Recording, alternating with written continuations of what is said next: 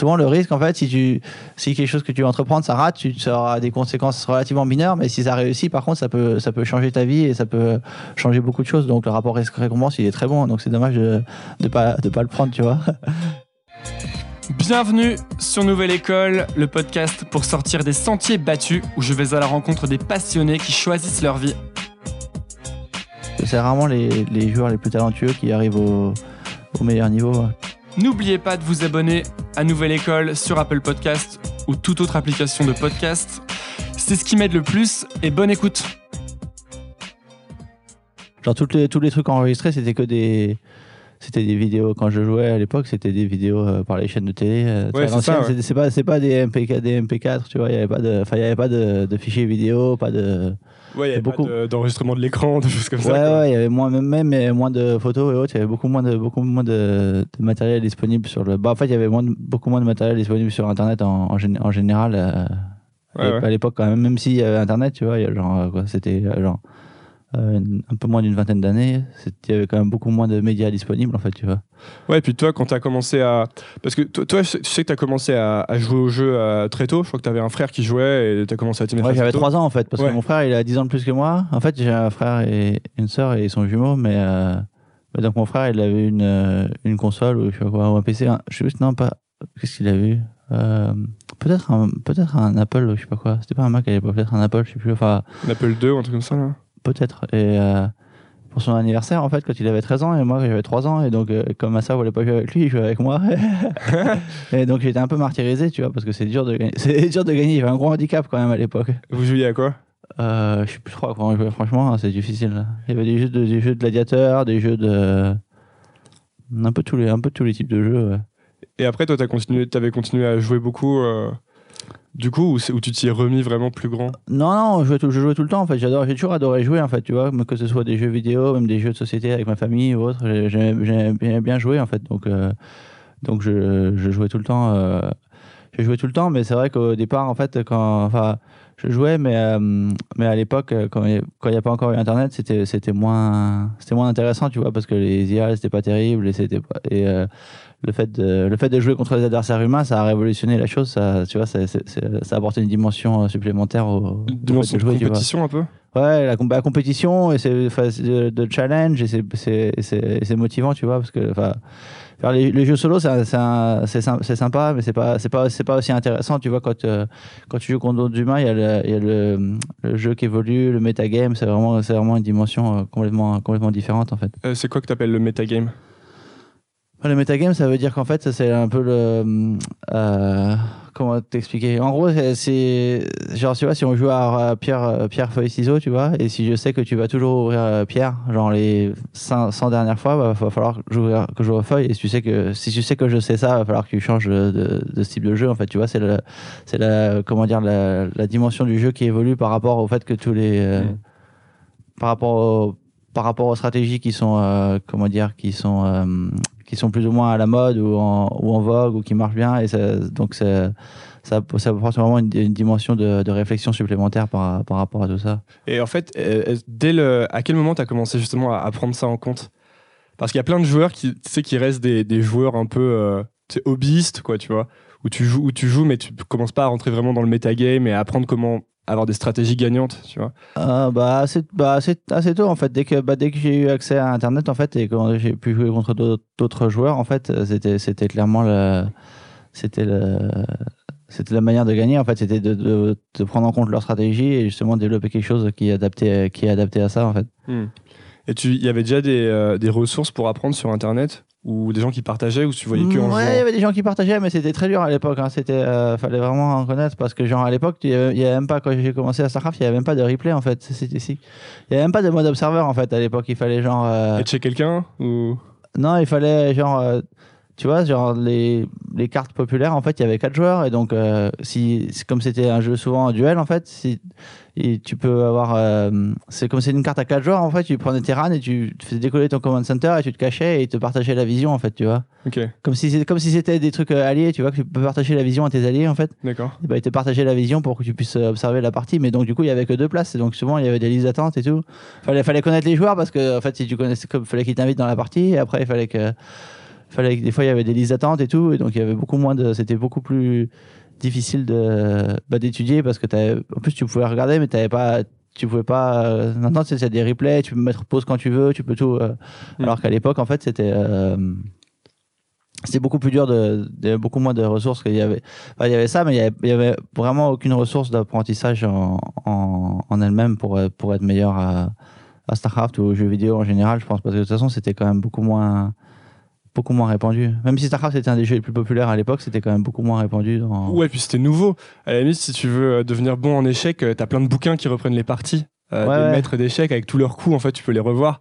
Mais j'imagine que sur StarCraft, vu que c'était nouveau, finalement, sorti en 98, un truc comme ça. 98 ouais Donc il n'y avait pas de, il y avait pas 100 200 ans de bouquins pour apprendre les stratégies. Quoi. Ouais, ouais, et en plus, comme c'est nouveau, ça, quand c'est nouveau, ça évolue toujours euh, très vite, en fait. En fait, je pense que c'est un peu, euh, comment dire, la même.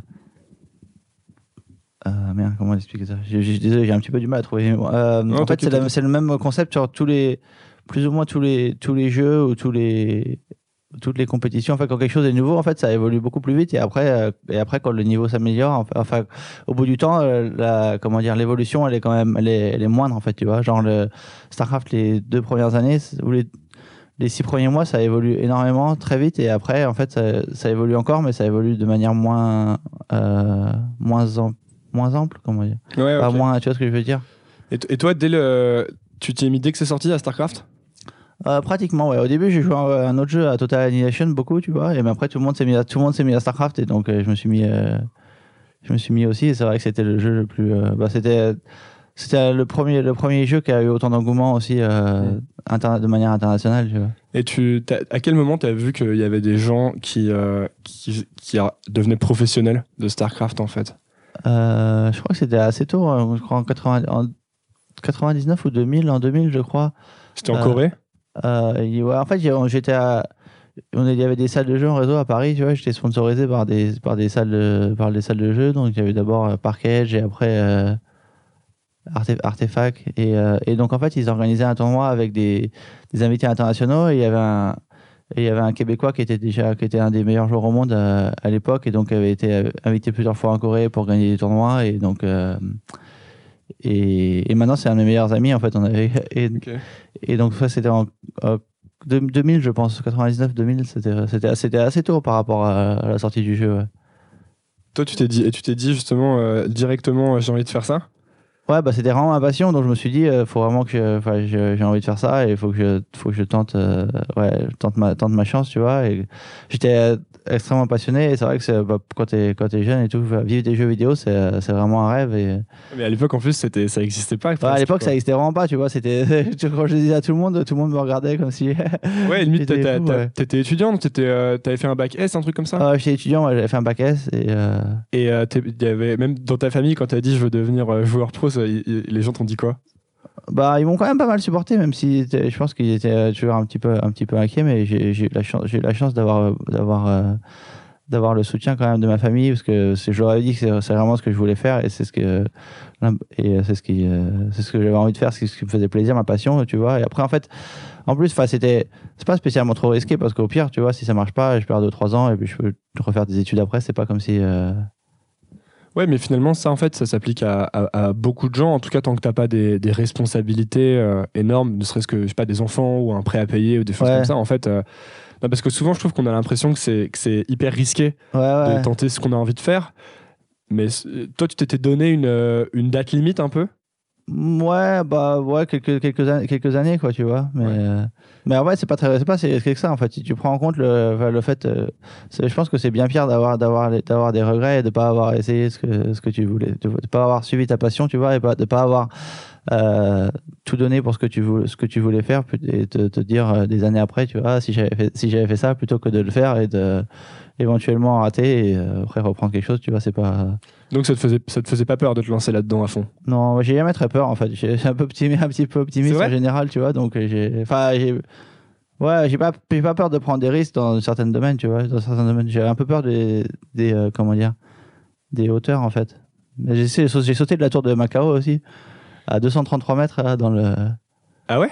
Ouais, c'est le, c'est plus haut saut, à l'élastique euh, au monde. T'as sauté, t'as, tu, mais tu viens pas de me dire que t'avais peur des hauteurs? j'avais un peu peur, de, j'avais un peu peur, j'avais Ouais, un peu normal, peur, non? ouais. 230 Ouais, ouais. mètres. Ouais, en fait, c'est c'est stupide parce que tu vois, c'est pas du tout réaliste en fait. Parce que genre, euh, tu as trois câbles qui t'attachent et tout, il n'y a jamais eu d'accident. En fait, t'as aucune chance de. T'as as plus de chances de mourir en traversant la rue qu'en sautant l'élastique, à mon avis, tu vois. Mais c'est. Ouais, mais il y a quand même un, tout un facteur. C'est juste, juste euh. le fait que c'est. ouais. C'est, euh, moi, moi, je crois que c'est vraiment des trucs que je pourrais jamais faire. Ça me terrorise, la, la hauteur. Le de sauter dans le vide, en fait. Ouais, mais une fois que tu le fais, ça va un peu mieux. Parce qu'avant, en fait, j'avais, aussi, euh, tu vois, des fois, j'étais chez j'ai des potes qui ont eu des suites à Las Vegas, il y avait des balcons super hauts et tout. et Je regardais, ça me faisait un peu euh, flipper d'être à côté. Et en fait, maintenant, ça va. mieux. T'as moins peur des, des hauteurs des Ouais. balcons maintenant? Je ouais, j'ai moins peur. J'ai pas, j'ai- j'aime pas spécialement, mais tu vois, c'est c'est moins, euh, Et attends, moins inconfortable, on va dire. C'est moins. ouais. Tu l'as, fait pour. Est-ce que tu l'as fait le saut à l'élastique pour justement arrêter d'avoir peur de la hauteur ou rien à voir C'était. euh, Ouais, c'était pour un challenge en fait. Oh, putain, et parce qu'en fait, j'étais avec euh, mon sponsor, ils avaient un tournoi à Macao, tu vois. Comme c'est un gros truc de gaming et ils voulaient faire du contenu, du contenu pour des trucs vidéo et tout. Et j'avais une amie qui était dans le dans le team aussi qui l'a- qui l'avait fait, mais elle a pas peur du tout en fait, tu vois. Et, tout le monde me chauffait un peu pour ça et tout. Et donc finalement, je me sentais un peu obligé, un peu obligé de le faire. Mais en plus, personnellement, c'est quelque chose que je voulais faire aussi, tu vois. Comme j'avais comme j'avais un peu peur, c'est vrai que c'est important de faire quelque chose qui qui est un peu contre nature et de sortir de tes comment dire euh, ta zone de confort. Ça, c'est. Est-ce que euh, ça m'intéresse beaucoup ça? Est-ce que c'est quelque chose que tu appliques à, à- à beaucoup d'endroits de ta vie? Euh, Ce côté comme ça, essayer de, de te, de te forcer un peu, de sortir un peu du confort? Mm, J'essaye un peu, mais franchement, c'est pas toujours évident. Si t'as pas, si t'as pas d'influence extérieure, c'est pas. je pense que c'est quelque chose de, bien et de très bien à faire, mais c'est pas toujours facile. euh, C'est pas toujours facile à mettre en place si t'as pas. En fait, euh, bah, comme c'est justement comme c'est ta zone de confort, si t'as si t'as pas d'influence extérieure, en fait, souvent tu vas tu vas tu vas trouver des excuses ou tu vas pas vraiment tu vas pas vraiment te forcer à, à le faire. Mais c'est vrai que c'est quelque chose que je pense que c'est quelque chose d'important pour de pour euh, la pour la croissance personnelle. C'est vraiment c'est vraiment bien. Mais c'est quand tu dis influence extérieure, c'est par exemple euh, une personne que tu rencontres qui va te, te pousser à le faire ou Ouais, voilà. une ouais. contrainte même, je sais pas, de business ou des choses comme ça. Ouais, ce genre de choses là, ouais. Parce que si t'es si t'es si t'es si t'es seul à prendre la décision, même si tu sais que euh, très souvent en fait, même si c'est euh, une, une bonne chose à faire, en fait, tu c'est pas toujours c'est pas toujours évident de le de le mettre en place. Ouais, mais alors attends, du coup, j'en reviens à, à quand tu t'es dit, je vais devenir, j'aimerais bien devenir joueur pro de Starcraft. À ce moment-là, euh, je, je crois que si tu voulais vraiment être euh, pro sérieusement, fallait aller en Corée. Ouais. Mais du coup, pour aller en Corée, en fait. fallait bosser Ouais, énormément. Et t'arri- mais t'arrivais, là, c'était, il n'y avait pas de problème pour avoir la motivation, parce que même si je pense que t'es- t'adorais jouer à Starcraft, j'imagine que le, le niveau de travail demandé pour euh, devenir assez bon pour partir était quand même encore élevé, non? Encore plus Ouais, élevé ouais, que mais ton- en fait, euh, quand j'étais tu vois, quand c'est un passion et c'est un jeu, tu je considère pas, pas ça vraiment comme un travail en fait. Enfin, tu jouais toute la, tu jouais toute la journée pour t'a- pour t'améliorer. Il y avait pas, il y avait pas vraiment de, de, comment dire, de travail extérieur. Enfin, c'était pratiquement, pratiquement jouer toute la journée, et étudier des parties et regarder des. euh, Mais comme je t'ai dit, à l'époque, au tout début, il n'y avait, avait même pas de replay en fait, donc tu pouvais même pas. Ça, tu fallait attendre toute la journée. Des fois, il fallait attendre toute la journée pour être. Tu sais, il y avait des espèces de listes d'attente en fait dans un groupe de joueurs, et en gros, tu attendais toute la journée pour être. euh, pour pouvoir regarder euh, des parties. Des fois, il fallait attendre des heures parce qu'en fait, euh, si. Comme il n'y a que quatre. Comme il a que deux mecs qui pouvaient regarder la partie, tu vois, bah en fait, si t'étais genre euh, cinquième ou sixième, fallait attendre des heures pour regarder les genre cinq ou six parties après, tu vois, parce qu'on qu'en fait, et donc c'était pas, c'était vraiment pas, c'était vraiment pas évident. euh, Ouais. à l'époque, des fois, il me fallait avoir deux comptes. En fait, quand j'étais dans une salle de jeu, en fait, tu mettais, tu laissais un compte en, at- en liste d'attente sur le, parce qu'en fait, c'est c'est une espèce de channel privé, en fait, tu vois. Donc, tu tu mettais un compte sur les attentes et quand tu es en liste d'attente et si tu vas, si tu vas, si tu vas jouer une partie, en fait, tu peux, ra- tu peux rater ton tour ou ils te font virer. Donc, tu mettais un passais PC des pour vraies regarder journées, et, un, euh, et un PC pour jouer. Et, et c'était, c'est essentiel euh, parce que du coup, euh, j'imagine que ça s'applique à, à beaucoup de, de disciplines, mais de, de regarder les parties des autres pour progresser, bah, d'apprendre des jeux des autres. je pense que c'est ouais, pour Starcraft c'est vraiment ça, bah, ça, ça aide vraiment en fait tu vois parce que très souvent euh, ils sont meilleurs pour une raison et dis- disséquer disséquer leur leur jeu et la manière dont ils la manière dont ils réfléchissent au jeu et la manière dont ils jouent c'est euh, je pense que c'est important dans tous les domaines c'est pas forcément toujours essentiel essentiel mais ça fait gagner beaucoup de temps tu vois parce que tu ça, et ça, te, ça te permet d'avoir aussi plus d'ouverture euh, d'esprit d'avoir de- d'être ouvert à plus de à plus de créativité en fait Mhm. tu vois parce que c'est quand il y a quand même pas mal de créativité dans Star, dans Starcraft aussi et donc du coup euh, tu peux tu peux être je, personnellement je suis pas super créatif en plus tu vois et donc en fait tu peux être euh, créatif toi-même mais en fait si, si quand tu partages avec des avec des avec un groupe de, de- avec un groupe de très bons joueurs aussi, je pense que tu vas apprendre, ça va, ça va vraiment accélérer le processus euh, d'apprentissage à mon avis. Je pense que c'est pareil dans tous les domaines. Je sais que au poker c'est super important aussi de partager avec euh, avec des amis par rapport aux stratégies, aux, mains et autres. C'est très, très très important et c'est euh, presque plus important au poker qu'à Starcraft parce que c'est moins hmm, c'est plus c'est un peu plus subjectif le poker tu vois il y a rare- je sais pas si tu connais bien mais il y a rarement de il y a rarement de, de moves corrects en fait c'est- il y a pas mal de notions d'équilibre en fait. Il y a, pas il y a pas de il y a très rarement de moves corrects 100% du temps tu vois. Il y a pas un, il y a pas un, move qui est bon et un move qui est mauvais. En fait ça dépend de beaucoup de facteurs différents il y a beaucoup de facteurs euh, subjectifs comme la dynamique euh, la dynamique de jeu ce que ce qu'on pense des autres joueurs ce qu'ils pensent de nous et autres. Donc c'est euh, alors que Starcraft, c'est un peu plus comment dire c'est plus euh, comment c'est- plus manichéen tu vois c'est soit il y a, y y des trucs qui sont vraiment pas bons à faire tu vois. Et après il y a y a des trucs qui sont un peu subjectifs mais en général c'est moins c'est moins subjectif si tu avais la connaissance parfaite de tout ce qui se passe sur la carte.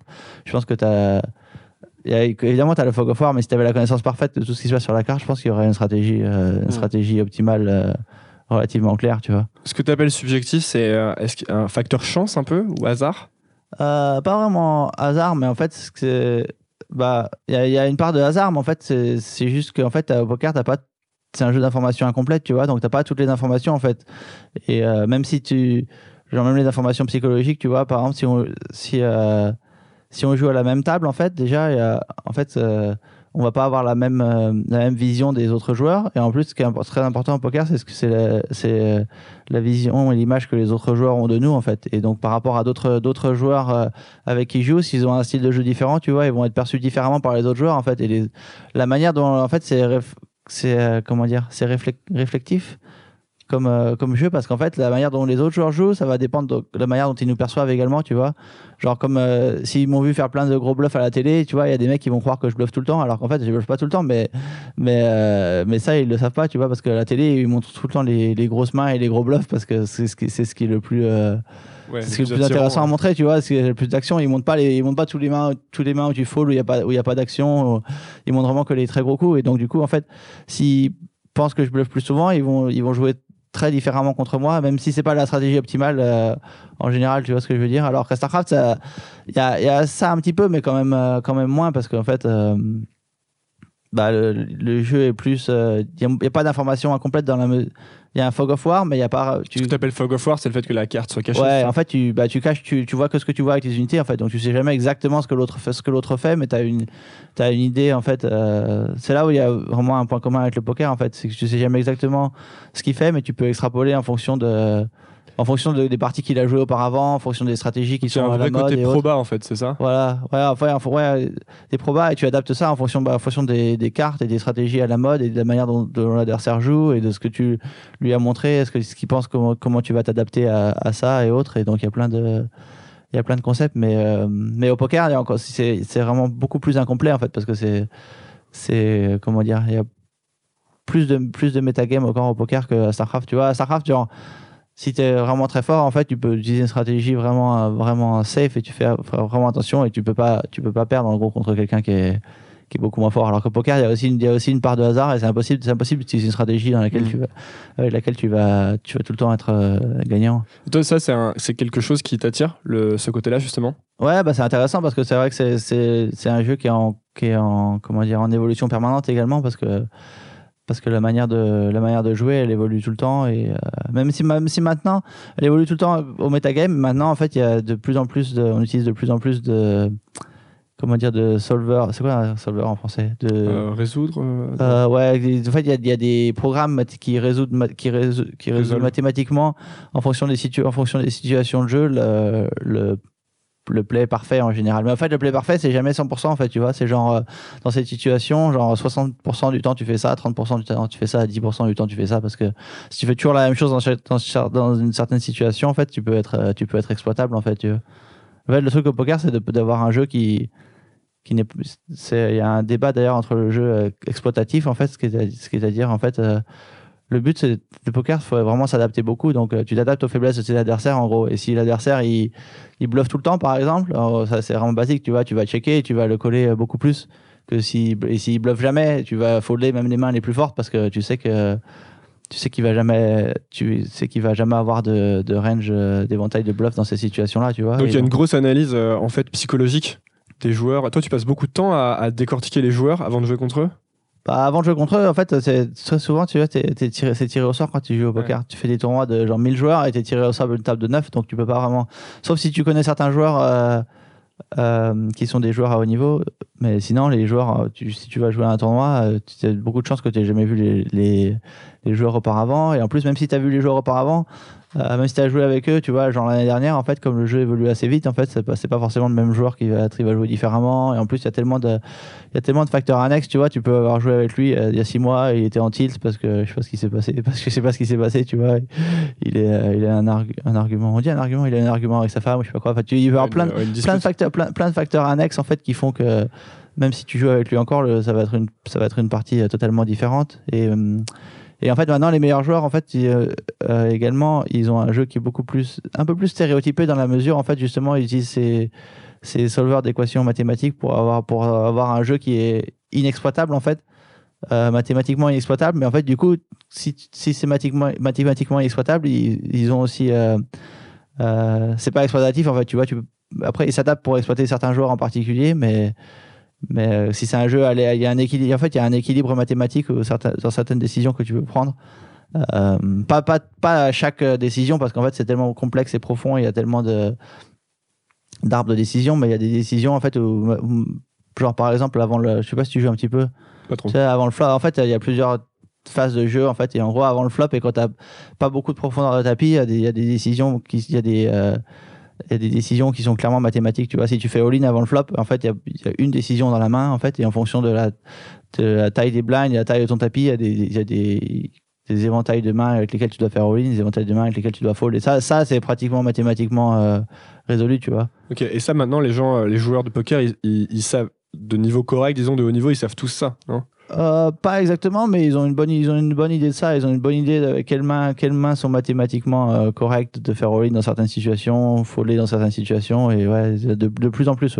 Tu dirais que ton. euh, J'imagine que depuis assez jeune, tu avais un. Est-ce que tu avais des prédispositions pour les- le côté analytique comme ça ou statistique, euh, la, enfin, la, la capacité à, à faire des probabilités? Ouais, bah enfin j'étais j'étais j'étais assez bon en, ma- en maths en fait, et donc j'aime j'aime bien j'aime bien analyser euh, j'aime bien analyser analyser les choses et euh, Donc tu penses que ça jouait déjà dans, ton, dans le fait que tu aimais jouer à StarCraft ou ensuite que tu aimais jouer au poker ou que tu aimé t'améliorer à ça? Euh, ouais peut-être plus au poker que, que à, Star, à Starcraft. Starcraft tu- n'utilisait pas autant de modèles euh, de modèles mathématiques. Enfin on, on connaissait les probabilités tu vois mais genre euh, les probabilités que ça fasse ça parce que qu'on a joué tellement on a tellement de parties que c'était presque inné en fait les probabilités que l'adversaire fasse telle ou telle, ou telle stratégie tu vois et si on euh, si on sait qu'on a peu de chances de gagner, on peut même faire des, on stratégies super risquées qui gagnent genre euh, une fois sur trois, mais en fait, en fait, si tu fais pas ça, t'as genre t'as moins de moins de 30% de chances de gagner dans une dans une partie dans une partie euh, sans faire de stratégie. euh, ils appellent ça cheese en fait, sans faire de stratégie vraiment vraiment spécialement euh, euh, dédiée à ça. Et donc, Mm. mais c'est vrai que j'ai toujours ouais, j'ai toujours bien aimé les, les probabilités, les, les statistiques et, ana- et, et analyser ça. Parce que quand je t'écoute, j'ai l'impression que pour, pour devenir excellent, il y a plein de petites compétences à développer un peu. Ouais, c'est vrai. Bah, c'est vrai qu'au poker et à Starcraft, c'est- ce sont des jeux qui regroupent beaucoup, beaucoup de un, évent- un éventail de, de qualités nécessaires relat- relativement, relativement large. Tu vois, euh, poker. Il faut connaître les probabilités, il faut connaître la psychologie, il faut être aussi assez, euh, assez fort mentalement parce que c'est pas, c'est pas toujours évident comme jeu. Ça peut être, euh, comme il y a une part de hasard et de variance en fait sur le court terme. Euh, mais c'est sur le court terme, mais en fait ça peut être assez, ça peut être assez long. Tu vois, tu peux faire genre, tu peux être un des meilleurs joueurs au monde et tu peux, tu peux perdre 20 tournois d'affilée euh, facilement. Tu vois. Ça arrive beaucoup, ça? Bah, 20 tournois, c'est Ouais, rare, mais, mais ça arrive, euh, mais genre 5 ou 10, c'est tout le temps, tu vois. Parce qu'en fait, euh, la- surtout, le, surtout les tournois, en fait, il y a, tu sais, il y a les tournois et les cash games, et les tournois, en fait, euh, euh, la variance est super importante. Euh, C'est-à-dire que tu, quand, tu gagnes, quand tu gagnes le tournoi, en fait, tu vas gagner plus souvent 100 fois ou 200 fois ta mise, tu vois. Mais très souvent, tu vas perdre, euh, tu vas perdre ta mise, et comme il y a que entre 12 et 15% des personnes qui sont, euh, qui, sont dans qui gagnent de l'argent dans un tournoi, en fait, tu vas très souvent être. euh, et que la stratégie optimale, c'est de viser pour les premières places, tu vas très très souvent être, être éliminé avant les, avant les premières places. Et, Et donc, du coup, c'est pas, pas, c'est pas c'est pas toujours évident euh, mentalement, mentalement non plus. C'est vrai que c'est important de rester. Ça, le fait d'être éliminé, même le fait de perdre des coups tu es largement favori, où tu es largement favori, en fait.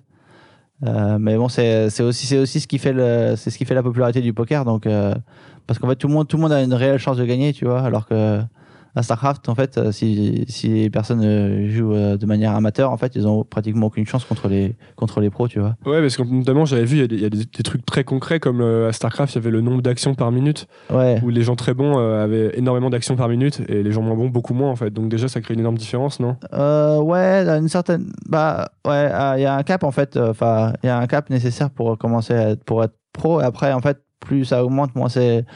Euh, je veux dire, entre la différence entre euh, genre. euh, entre 100 et 200, elle est énorme, tu vois, mais entre 200 et 400, elle est pas si énorme que ça. Et après, euh, même si, même si c'est le double, en fait, il y a, y, a y a une limite nécessaire pour, euh, pour quand même pouvoir faire pratiquement toutes les actions que tu veux. Et après, la manière dont ils comptent les actions par minute aussi, il y en a, il y en a plein. En fait, ils font, en fait, ils cliquent, ils sont extrêmement rapides, tu vois, mais ils sont pas toujours euh, aussi efficaces dans leur, dans, dans leur, dans leur clic. Et euh, mais c'est vrai que, mais c'est vrai que euh, Starcraft 2, par contre, ils ont amélioré la, ils ont amélioré l'interface en fait. Donc, tu as besoin d'être un peu moins rapide que le que le 1 parce que t'as- je sais pas si tu si tu joues. Peu. T'as pas mal d'automatismes, de trucs automatisés dans Starcraft 2. En fait, tu peux utiliser, tu peux, tu peux sélectionner euh, euh, plein de bâtiments en même temps. Tu peux envoyer tes travailleurs directement au, au minerai quand ils sortent. Alors qu'à Starcraft 1, il fallait prendre un par un à chaque fois. Tu vois, t'avais beaucoup plus de trucs répétitifs à faire. C'était beaucoup plus euh, difficile. Et donc, euh, c'est vrai que c'est une composante le- la PM et c'est important d'être euh, rapide, mais mais c'est pas forcément les joueurs les plus les plus rapides qui sont les meilleurs. Tu vois, à un certain à un certain palier, en fait, tu es relativement rapide. Je pense que à StarCraft 1, ça devait être genre 250, 300, tu peux faire pratiquement pratiquement toutes les actions que tu veux, tu vois, ça ça te- ça t'apporte pas. de- En fait, c'est plus un handicap si t'es c'est plus un handicap si t'es si t'es lent que un, un avantage réel si Ok. t'es de plus en plus rapi- très, très rapide, tu vois. Genre très rarement les, les mecs avec le plus d'APM sont les sont les meilleurs sont les sont les meilleurs joueurs, tu vois. Ok. Quand t'es, justement, quand tu étais en train de travailler sur, euh, sur le fait d'essayer de devenir joueur pro à StarCraft, est-ce qu'il y a un moment où tu t'es dit euh, que t'allais pas y arriver? Hmm, Non, pas spécial. Bah, il y a des moments, c'était pas, c'était pas au début avant que je, euh, la première fois que je suis parti en Corée, c'était pour les pour les WCG, tu vois, et j'avais perdu. et mais je me suis pas dit que j'allais pas y arriver, mais c'était, mais j'avais encore pas mal de, de travail à faire et j'étais un peu loin du un peu loin du niveau euh, du niveau euh, requis. Et tu te disais, mais tu, euh, tu voyais le plan pour y arriver quand même au niveau. Enfin, Ouais, mais je pensais que je, pourrais- je pensais, je pourrais- je pensais que je pouvais y arriver. Et je- bah, après, c'est très subjectif aussi, tu vois. Ouais. mais j'avais j'avais confi- j'avais confiance et j'avais et je m'étais jamais j'avais jamais je m'étais jamais dit que j'allais abandonner à ce moment-là tu vois C'était, euh, c'était différent. Enfin, est-ce que quand tu étais en Corée, c'était très différent de la France au niveau de l'ambiance euh, J'imagine que c'était vraiment différent au niveau de l'ambiance au- autour du jeu, vu que c'était hyper populaire là-bas. Mais il me semble t'avoir entendu dire une fois que c'était plus compétitif aussi. ouais c'est beaucoup plus compétitif aussi bah au niveau du jeu c'est clair qu'en en France en fait personne connaît le jeu il y a pas de enfin au Corée on passait à la télé toutes les plusieurs fois par semaine tu vois tout le monde euh, tout le monde regardait tout le monde jouait partout dans les dans les cybercafés même si tu sortais et tout tu rencontrais n'importe qui euh, tu parlais à des filles dans des bars et tout le monde connaissait tout le monde connaissait Starcraft tu vois c'était vraiment euh, alors que alors qu'en France c'était vraiment un truc super niche et personne pratiquement personne connaissait ça à part Mm. quelques très très petites communautés et c'est vrai qu'après la Corée comme euh, ouais, la, la société elle est extrêmement compétitive aussi et c'est vrai qu'ils sont beaucoup plus euh, beaucoup plus compétitifs que les Co- comment ça, du coup? que les Européens ou les Français tu vois genre en Europe ils disent souvent ouais l'important c'est de participer mais en fait euh, c'est pas très important enfin, l'important c'est vraiment c'est de c'est de gagner Enfin, ça va être de gagner. euh, ouais, de gagner ou au moins d'être le meilleur que tu puisses être, tu vois. Pas, tu peux pas, tu peux pas, euh, comment dire, euh, de manière, euh, ah merde, je sais plus, je, perds un peu mes mots des fois.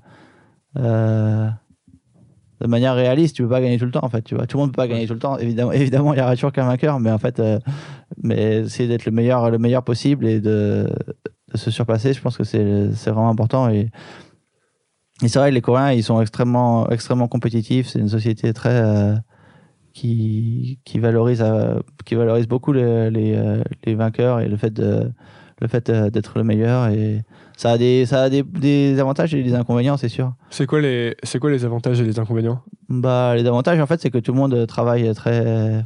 C'est une société très, très productive, tu vois. Et ils ont, c'est vrai que je crois après la guerre de après la guerre de Corée, c'était un des pays les plus les plus pauvres au monde, je crois, et maintenant c'est un des plus riches dans les ça va être le huitième, enfin un des un des pays les plus riches au monde, donc c'est incroyable ce qu'ils ont réussi à ce qu'ils ont réussi à créer. Et l'inconvénient, c'est que ils sont aussi beaucoup euh, ils sont ils sont très très stressés, tu vois, et ils, travaillent trop. Et je sais que ça, je crois que maintenant ça le plus les ont le plus haut taux de suicide au monde.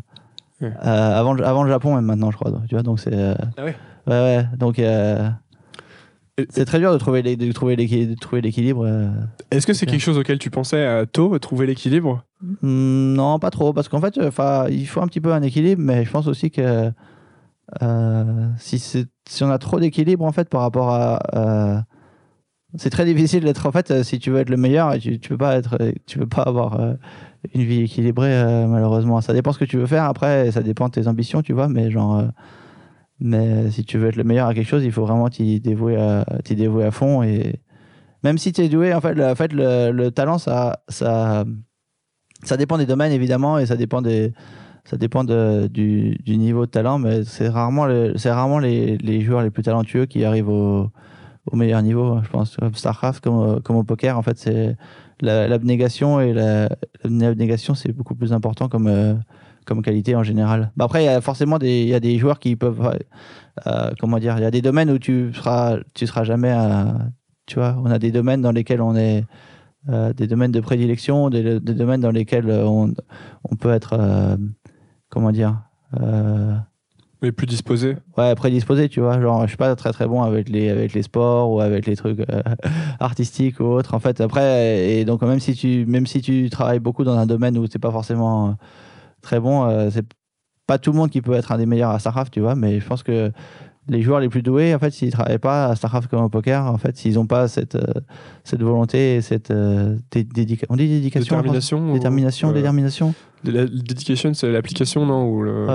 ouais, abnégation, quelque chose comme ça. Ouais, l'abnégation. Voilà, s'ils n'ont pas ça, eh ben, en fait, il y en a plein qui, même s'ils sont très talentueux, qui, qui gâchent leur talent en quelque sorte et qui ne seront pas les, les meilleurs, tu vois ce que je veux dire. Ouais, ouais, je vois bien. Et mais toi, tu l'avais. Euh, est-ce que tu dirais que tu l'avais quand tu es arrivé en Corée déjà, cette, euh, cette abnégation-là? Ouais, ouais, bah avant même, avant même, parce qu'en fait, c'est vrai que juste pour partir en Corée, c'était très, c'était très difficile.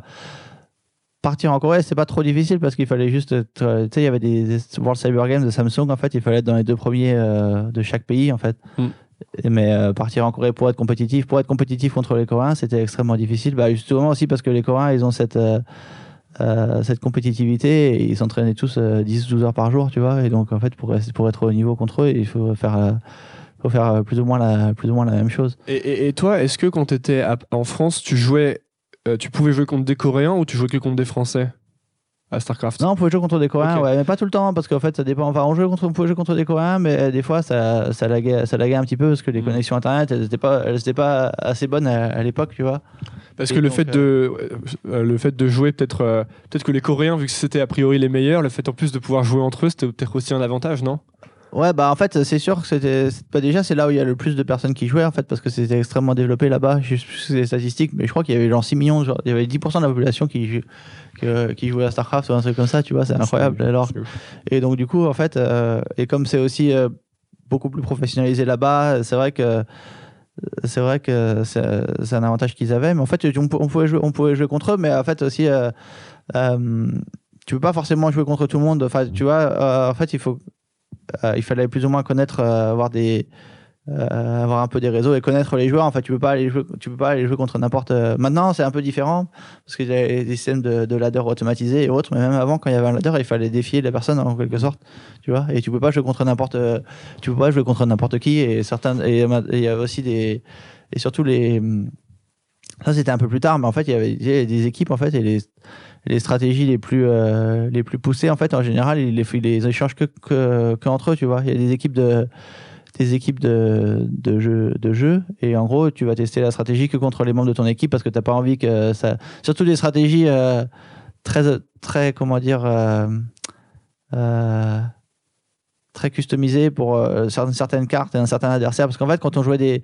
Quand on jouait des matchs télévisés, en fait, on savait à l'avance sur quelle carte on allait jouer, contre quel adversaire, tu vois. Donc, on pouvait vraiment designer une stratégie beaucoup plus, beaucoup plus typée et beaucoup plus beaucoup plus customisé que quand on joue si on joue sur une map random contre un adversaire random en fait tu vois Il y a des stratégies par map évidemment et par match-up et autres, mais c'est moins c'est moins poussé. Donc cette stratégie-là, en fait, il surtout, jouait, il- euh, on les essayait surtout contre les membres euh, de notre équipe. Et il y avait des, des mecs, il y avait des espions aussi dans les équipes et tout. Ouais, c'est ça, c'est ce que j'allais te demander, ouais. Ouais, ouais, il y avait des, es- il y avait des, il y avait des espions, et il y a des mecs qui vendaient, qui vendaient les, des replays, qui vendaient, qui se levaient la nuit et qui prenaient les replays sur les ordinateurs et qui les vendaient aux autres équipes et tout. Et après, et qui pariaient, ouais, c'est un peu, euh, il y a eu beaucoup, il y a pas mal de scandales, il y a eu pas mal de scandales comme ça, euh, malheureusement. Et, et toi, une fois que tu étais pendant cette période-là, ça voulait dire quoi du coup euh, Parce que comme le but était d'être l'un des meilleurs, t'avais, t'as- je crois que tu as fini en finale au premier. euh, euh, comment ça Le s'appelle premier World Cyber Games, j'ai Ouais. fini deuxième, ouais. Deuxième, ouais, t'as perdu en finale contre un mec qui s'appelait Boxer. Boxer, voilà, ouais. Et euh, ça- donc c'était quoi ta vie en fait à ce moment-là? Ça voulait dire quoi devenir un des meilleurs en termes de rythme de vie de... Bah, on jouait toute la journée pratiquement. Des fois, on sortait un petit peu, un petit peu, mais on jouait, on jouait vraiment genre, euh, je sais pas, genre 10, 12, 14 heures par jour. Ça dépend des journées, tu vois. Des fois plus, même des fois 16 heures ou 18 heures. Mais il n'y a pas un moment, il n'y a pas un point de, comment on dit en français, euh, euh, tu sais, euh, diminishing return? Euh, ouais, ouais, il y a forcément un point de diminishing return, ouais, c'est sûr. et, et- mais c'est pas grave, faut même- ça vaut quand même mieux le coup de continuer plutôt que de poser ou. euh, Mais à l'époque, en fait, euh, même s'il y a des diminishing returns, si tu es vraiment passionné et que tu veux être le Ouais. meilleur, en fait, tu peux pas vraiment tu peux pas vraiment prendre ça en, en considéra- en considération parce qu'en fait, il y a, y a des diminishing returns dans la, dans la manière dont ton jeu évolue, mais, mais aussi, en fait, t'as pas besoin d'évoluer. Mais comme tout le monde est à très haut niveau, t'as pas besoin d'évoluer beaucoup pour, pour, pour gagner quelques, quelques places, en fait. Et après, en fait, euh, même si euh, en, en théorie pure, en fait, fa- il y a des diminishing returns par rapport à l'évolution de ton jeu, euh, si, t'as- si tu gagnes quelques places, tu vas gagner beaucoup plus au niveau des, des sponsors ou des tournois et autres. Tu vois, c'est, ce qui peut être la différence entre être un des, genre, un, des top 16 ou 30, top 30 au monde ou un des top euh, 5, tu vois ce que je veux dire? Ouais, puis j'imagine qu'il y a un gros facteur quantité de, de, de parties jouées dans les, représentations mentales que ça te crée, non Enfin, les réflexes que tu vas avoir, euh, enfin, ou ton niveau de jeu, quoi. Ouais, bien sûr. Et en plus, il a- en plus, euh, il y a toujours des, il comme le jeu évolue, il crée toujours des nouvelles cartes pour les, pour les tournois et autres. Donc, ça changeait pas mal la stratégie quand même, le fait de, le fait d'avoir des cartes, euh, des cartes différentes. Tu pouvais pas faire les mêmes choses sur certaines, sur certaines cartes euh, particulières ou autres. Ça fallait vraiment changer et créer des nouvelles, euh, des nouvelles stratégies. Donc, c'était, euh, c'était quand même euh, très, très motivant. Ouais. Et, et donc finalement, la, la quantité, euh, enfin le fait de dépasser toute la journée, c'était euh, c'était essentiel. Est-ce que tu, je, je- je sais que toi t'aimes bien, euh, enfin j'ai l'impression que t'aimes bien prendre un sujet et, et aller jusqu'au bout du, du sujet. tu sais. Ouais, ouais, je suis assez euh, monomaniaque dans ce, dans ce Ouais. domaine-là. Ouais. Mais du coup, tu penses que euh, est-ce que quand, à chaque, est-ce que à chaque fois que tu apprends un sujet et que tu veux aller jusqu'au bout, devenir peut-être un des meilleurs ou en tout cas excellent, est-ce que tu tu penses qu'il faut le faire comme ça toute la journée? À fond ou il y a des trucs que tu... Bah pas c'est pas c'est pas obligatoire obligatoire mais en fait euh, ça fait gagner du temps tu vois genre si t'as disons si t'as il te faut x heures pour devenir un des meilleurs en fait euh, si tu passes euh, 14 heures par jour ça ira plus vite que si t'en passes 6 tu vois ce que je veux dire ouais. c'est pas c'est pas forcément c'est pas forcément obligatoire tu peux avoir d'autres cho- d'autres choses et, et après euh, des fois et, tu vois surtout Starcraft c'est tellement dur que des fois en fait euh, c'est à la fin de la journée en fait ça sert à- les heures de plus des fois c'est pas toujours très en fait on regarde et autres c'est bien d'être euh, impliqué tu vois mais c'est pas toujours très très prolifique parce que t'es t'es t'es fatigué fatigué c'est beaucoup plus fatigant comme euh, comme euh, comme c'est fatigant comme activité tu vois c'est usant et c'est stressant. Et Il y a plein de joueurs qui ont des problèmes au poignet, au poignet maintenant, malheureusement, tu vois. C'est Ah, euh, tu veux dire des gens qui jouent actuellement ou des gens qui jouaient avant des gens qui jouaient, des gens qui jouaient avant, Ouais. même des gens qui jouaient actuellement. Il y en a plein, ils prennent leur retraite à genre 25 ans et tout. C'est Ah ouais. Ouais, ouais. Et, euh, et donc après, en fait, donc il y a, il y a- il y a, euh, genre physiquement et euh, et intellectuellement, il y a une limite à laquelle tu peux pas. T'es moins productif au bout d'un moment, en fait, tu vois. Ouais. en fait, c'est comme tout- tout- toutes les activités. En fait, t'es beaucoup plus productif. euh, au réveil, ton cerveau. Ouais, mais tu en vois, fait, que en fait, fais ça tests aussi. voulais- Tu vois, t'es toujours plus productif les premières heures de, les premières heures d'éveil que, et si tu, si t'es, si t'es, comment dire, éveillé pendant genre 18 heures, t'es beaucoup moins, t'es beaucoup moins d'alerte et, euh, et même ce que, même ce que tu, ce que tu fais, ce que tu, vas- tu vas apprendre moins vite et tu vas être euh, moins, moins efficace en fait? Bah, comment tu fais justement? Mettons que euh, tu commences un- une nouvelle discipline, euh, comment tu l'approches? Est-ce que quand tu te dis ok j'ai- j'aime bien faire ça, j'adore ça, j'ai envie de devenir très bon, est-ce que tu, euh, tu planifies le truc genre euh, en combien de temps je peux devenir excellent? Est-ce que tu te mets des objectifs ou est-ce que juste tu te plonges dedans à fond? Ouais, je me plonge dedans à fond et après les objectifs ça vient ça vient ça vient relativement naturellement, tu vois, genre même au poker, j'ai jamais jamais pas spécialement euh, fixé d'objectif quand j'ai commencé quand j'ai commencé à jouer je pensais j'avais même pas dans la, tête d'être joueur pro tu vois et c'est venu euh, et en fait quand tu deviens très très très bon dans une discipline en fait tous les tous, tous les objectifs dont tu, lesquels tu pouvais être fixé ils viennent plus ou moins euh, naturellement D'accord, donc ton niveau, en fait, il venait avant les objectifs, en fait, c'est ça? Ouais bon l'objectif c'est d'être un des l'objectif c'est vraiment être de, de t'améliorer d'être un des meilleurs et après en fait tout, tout va venir relativement naturellement tu vois même à Starcraft tu peux dire. Alors, parce qu'en fait les objectifs c'est comment dire Euh, bah, peut-être que je suis un peu euh, comment dire euh, j'ai un a priori parce qu'au poker c'est très tu peux pas vraiment te fixer des objectifs. Tu peux te fixer des objectifs mais pas des objectifs de performance parce qu'il y a tellement de, de variances que tu peux pas te tu, ton objectif c'est de gagner un tournoi ce tournoi là tu vois et tu peux jouer pendant 10 ans et jamais jamais le gagner parce que parce qu'il y a tellement de variances. Donc du coup il faut te fixer des objectifs qui soient plus par exemple combien d'heures tu veux travailler ton jeu qu'est-ce que tu veux des objectifs de, volume ou autre mais pas des objectifs de, performance. Et à Starcraft c'est un peu aussi relativement un peu la même chose. En fait tu peux tu peux te fixer être euh, de t'améliorer tout le temps et d'être le meilleur que tu peux mais en être un des être être le meilleur au monde ça, ça dépend aussi ça dépend pas que de toi tu vois ça dépend des autres euh, ça dépend des, adversaires et autres. En fait tu peux être le, le meilleur au monde mais loin d'être euh, le meilleur que tu puisses être et tu peux être le meilleur que tu puisses être sans être euh, le meilleur au monde tu vois ce que je veux dire? Ouais, mais en plus, ça, ça- je pense que ça s'applique à, à beaucoup, beaucoup de choses de, dans la vie. Tu sais, souvent, on, on parle de se fixer des, des objectifs en termes externes, sti- type, euh, euh, bah, comme tu dis, être le meilleur joueur du monde ou gagner tel titre. Et en fait, il y a beaucoup de facteurs qui font que tu peux pas, que, tu- que tout ne dépende pas de toi, tu vois. Et moi, j'ai tendance à, à penser souvent que c'est un peu une, euh, que c'est pas une très bonne stratégie, en tout cas pour le bonheur. Ouais, ouais, c'est clair. Et en plus, en plus euh, quand tu fais.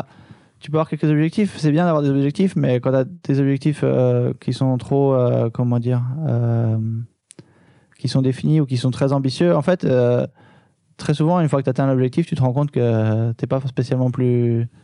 Tu penses qu'une fois que tu as atteint l'objectif, tu vas être très, très, très heureux, mais en fait, c'est c'est temporaire. En fait, il faut, ce, qui, ce qui est important, c'est de, c'est de, hum, de prendre du plaisir dans le process, tu vois. Le, chemin pour atteindre l'objectif, c'est plus important que l'objectif. euh, très souvent, c'est plus important que l'objectif lui-même, en fait, parce que c'est un objectif très ambitieux, mais que tu, mais qu'en fait, euh, le chemin pour y arriver, c'est c'est compris que de choses qui, que tu qui sont contre nature, euh, c'est pas forcément c'est pas forcément une, une bonne chose à terme parce qu'une fois une fois que tu as atteint l'objectif, ça va pas ça n'a pas autant d'impact que les gens pensent, tu vois. Ça a un impact temporaire, en fait. Tu as atteint un objectif, c'est très bien et tu es content, mais tu pas content pendant. T'es content pendant, je sais pas, quelques, quelques jours. Quelques et, jours, après, ouais. et, après, et après, en fait, euh, il faut que. Tu peux te refixer un, obje- autre objectif, évidemment, c'est bien, bien, mais il faut quand même que tu. il faut quand même qu'il y ait- euh, il faut qu'il faut, il faut apprécier le, le processus pour atteindre les objectifs, tu vois. Et donc, c'est plus, plus important de, de, de créer un processus euh, qui, qui, qui, te, qui te motive, je trouve, qu'un objectif un peu, euh, un, peu, un peu distant. Et... En plus, si l'objectif est trop distant, c'est difficile de, t'y, euh, De garder la motivation. ouais, euh. de garder la motivation ou de le, de le conceptualiser si c'est vraiment très, très, très loin, tu vois. Mais alors, c'est Ah, quoi personnellement, j'ai du mal à réfléchir trop, à trop, trop long terme, tu vois. Si c'est un, si c'est un objectif à 5 ans, c'est tellement, Ouais. c'est tellement distant que de toute façon, tu te dis, euh, pff, enfin, ouais, j'aimerais bien arriver là dans 5 ans. Et en fait, j'arrive, j'arrive pas à me dire que je vais faire un truc tous les jours euh, pour arriver là dans 5 Ouais. ans, tu vois. Un objectif à 6 mois, 1 an, c'est bien, tu vois. Mais ça dépend des personnes. Après, il y en a qui sont, ça dépend, euh, ouais, je pense que je- tout le monde est différent. Donc, il y a des personnes qui arrivent facilement à faire, à fixer des objectifs plus long terme, tu vois. Mais je pense quand même que c'est important de, c'est important de, de, prendre conscience du, process pour, euh, pour atteindre l'objectif et de, d'essayer de maximiser la, motivation pour ça. En fait, quelque chose qui nous motive tous les jours. C'est en fait, si, si on peut être motivé à, atteindre notre objectif juste par le, par le, par le process tous les jours, même si l'objectif est loin, c'est le, le plus important, à mon avis. Est-ce qu'il n'y a pas une notion de, de jeu fini et de jeu infini Tu vois, tu as des jeux finis où une fois que tu as l'objectif, euh, bah, c'est- fini, quoi. Tu sais plus vraiment quoi faire ensuite. Et puis tu as le côté jeu infini où en fait tu es content de le répéter tout le temps. Ouais, bien a sûr, c'est a important. y a ouais. pas de but final, genre euh, gagner ça ou devenir riche ou tu vois. Ouais, ouais, parce qu'en fait, souvent, quand tu, bah, même si tu as quelques obje- quelques objectifs, une fois que tu les atteins, comme je t'ai dit, ouais, tu te rends compte qu'en fait, c'est pas. C'est pas c'est c'est pas le, comment dire euh, Ce c'est que pas tu le graal pensais. tu vois c'est Ouais. pas c'est ce que tu pensais mais enfin, ça change Ouais. pas ça change pas ta vie dans la manière dont tu dont tu pensais que tu pensais que ça allait, que ça allait changer en fait Mais c'est quoi du coup des, c'est quoi du coup des objectifs que tu peux te fixer toi qui sont pas justement des objectifs euh, euh, de euh, bah, gagner tel titre ou de devenir le meilleur du monde qui dépendent moins de toi? Ah, bah, par exemple, c'est bah, ouais, c'est genre être concentré sur être concentré sur telle ou telle discipline, tu vois, c'est vraiment de t'am- de t'a- de t'améliorer. euh, la, la discipline, c'est parce que je suis pas toujours extrêmement discipliné. La discipline, la discipline, c'est un objectif qui peut être euh, qui, euh, qui peut être important. Et comment vois. tu mesures ça, la discipline? Genre essayer de méditer tous les jours, tu vois. Ouais, si- tu, fais, tu, tu médites en ce moment? Ouais, mais pas tous les jours. Moi, je me suis remis là. Je suis pas, j'ai pas médité ce matin, par exemple, tu vois. Genre, euh, j'essaye de méditer tous les jours et surtout avant des compétitions ou des ou avant des euh, avant des jours où j'ai des, euh, je dois être performant, tu vois. c'est euh, tu médites avec une application ou des trucs comme ça? Euh, ouais, avec Headspace. Ouais, je fais ça aussi en ce Headspace, moment. c'est pas Headspace, c'est pas mal, mais j'ai d'autres. des fois, j'ai aussi des des, des bandes son où il y a juste euh, de la de la musique, tu vois, et de la musique méditative. Et c'est pas toujours c'est pas toujours évident, surtout quand t'es- quand t'as pas beaucoup de temps et quand t'as. Et des fois, je me dis. pff, je sais que c'est bien, tu vois, mais en fait, euh, c'est pas, c'est pas très excitant, c'est pas très excitant d'aller méditer, tu vois. C'est le plus ennuyeux que je connaisse. Quoi. mais après, ça t'aide avec toi, toi Ça t'aide avec euh, quoi la méditation? Euh, avec la avec la concentration avec le être plus être plus calme je trouve tu vois Euh, un peu mieux, maîtriser tes émotions être euh, être un peu plus concentré être un peu plus euh, plus alerte et, euh, et ça ça me- ça m'aide pas mal mais c'est vrai que le, pro- le faire ça la- le process de méditer c'est pas très si j'ai le choix en fait à chaque fois je vais faire autre chose tu vois. Ouais. Mais justement, c'est important du coup de. Enfin, Est-ce que toi, tu essayes de créer une sorte de routine un peu dans ta vie? Ouais, j'essaye un peu, mais c'est important de. Enfin, c'est très dur quand tu voyages beaucoup. Et, euh, et je sais pas, en fait, c'est important dans une certaine mesure, mais je suis pas sûr que ce soit. euh, faire toujours la même chose tout le temps, c'est pas, je suis pas sûr que ce soit une bonne chose non plus, en fait, pour la, pour la créativité. Mais j'ai pas, j'ai pas trop étudié le sujet, mais. Il y a eu un mais, confort déjà. euh, euh, comment dire. euh, intuitivement, euh, je pense pas qu'il faut faire toujours la, toujours la même chose tout le temps. Je pense pas que ce soit la, je pense pas que ce soit, ce soit idéal, tu vois. Enfin, il faut avoir euh, une certaine discipline, une certaine routine. Genre méditer avant de jouer au poker, c'est très bien, c'est très bien, tu vois. Mais genre euh, avoir une routine, genre, euh, je pense que ça me, ça me saoulerait vite. Genre faire la même chose tous les jours, tout le temps, à chaque, à chaque à telle heure, tu vois. Vraiment euh, super prédéfini. euh, je pense que c'est pas le, c'est pas le genre de, le genre de choses qui, qui me conviendrait. Mais après, je, je connais par exemple mon, mon coach en fait, je sais qu'il a une routine et, et, euh, assez assez stricte en fait. C'est lui, quoi- aime quoi bien. Mais genre, genre par exemple, il mange toujours la même chose tout le temps, tu vois. Il mange toujours des. Matin, midi et soir, tu veux dire? Ouais, pratique. S'il pouvait, il- s'il peut, il fait ça tout le temps en fait. Sick. Euh, moi, je peux pas, tu vois. Genre, il mange le même petit déjeuner, genre euh, 365 jours euh, par an. Ah ouais. S'il pouvait, euh, en fait, personnellement, euh, ça me.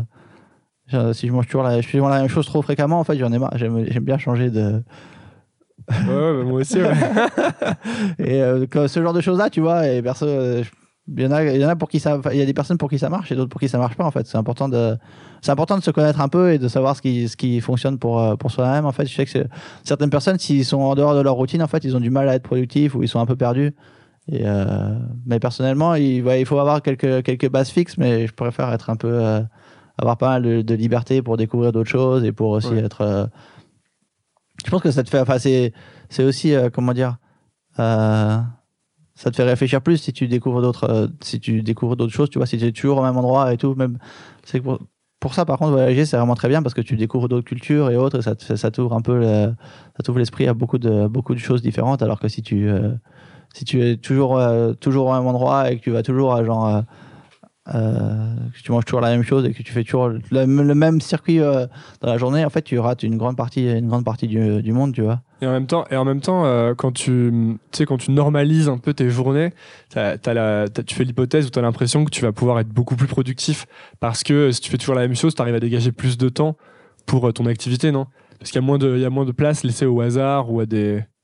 Euh, ouais, dans, une, dans, une certaine, dans une certaine mesure, ouais. Après, tu peux planifier, mais en fait, euh, ouais, tu- c'est vrai que tu peux, euh, tu peux avoir une certaine routine et planifier, dans, mais pas que ce soit non plus. bah, en fait, genre, tu vois, si je suis, si je suis à Prague, par exemple, je peux avoir une routine des, la semaine où je suis à Prague, en fait, et, et si jamais je voyage et je vais jouer au poker, ça va être un truc complètement, complètement différent, tu vois. Donc pas être, pas être euh, strict et fixe tout le temps, mais pouvoir, l'adap- pouvoir adapter en ouais, fait. je pense cadre. que s'adapter, c'est important. Bah, c'est important. dans- C'était important à Starcraft et c'est très important au poker et c'est important dans, dans la vie et de- parce qu'en fait, il va toujours d'avoir, il va toujours y avoir des imprévus. Tu vois, tu peux jamais, tu peux jamais. euh, prévoir, prévoir ce qui va se passer et, et, avoir un plan trop strict en fait. C'est bien d'avoir un plan, des objectifs et tout, c'est très bien, mais il faut toujours être, être capable de t'adapter parce qu'il va toujours y avoir des imprévus qui vont, qui vont arriver, je pense. et donc, si tu es capable de t'adapter un peu de manière plus, plus flexible ouais, plus de manière flexible. Si c'est vraiment flexible avec ça, c'est beaucoup, beaucoup plus facile quand il y a des imprévus euh, qui, euh, qui arrivent de, de, revenir sur le, sur le bon chemin en fait.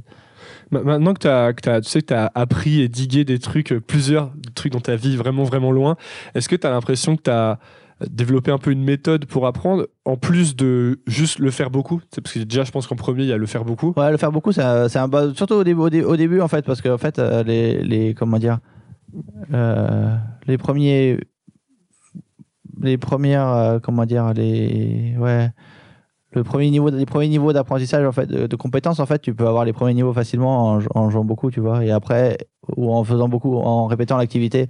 Et après, en fait, c'est important, c'est important de, euh, bah de trouver, c'est important, c'est important d'échanger. Je pense que ça fait, ça accélère vraiment les, même si tu peux apprendre tout seul, en fait, euh, en échangeant, tu accélères vraiment les, les process de, ça accélère vraiment. Et je pense que c'est une des parties les plus dures, c'est de trouver des personnes euh, et trouver des personnes qui ont un peu les mêmes, euh, les mêmes la, même volonté, d'exceller et trouver les, bonnes personnes pour, pour échanger. C'est pas, c'est pas forcément toujours, toujours évident, surtout dans plein de domaines. Il y a plein de personnes en fait qui racontent, qui parlent beaucoup, mais qui sont très, qui sont pas forcément très qui sont très, qui sont pas forcément très qualifiés, tu vois.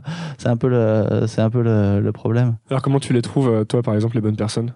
Bah, c'est plus par. en fait, c'est pas mal de. J'ai fait, fait, pas mal d'erreurs aussi, tu vois. On fait pas mal d'erreurs, je pense, tu vois. Souvent, tu fais des erreurs. Tu vois, tu, tu, tu, euh, tu peux trouver une personne et en fait, tu te rends compte après que c'est pas, pas la personne, c'est pas, la personne qui convient ou qu'il est pas, que c'est pas le, que, que tu, as surestimé ses capacités ou ce genre de, ce genre de choses, tu vois. Mais après, il fait, on fait beaucoup d'erreurs aussi. Il n'y a, a, y a pas vraiment de.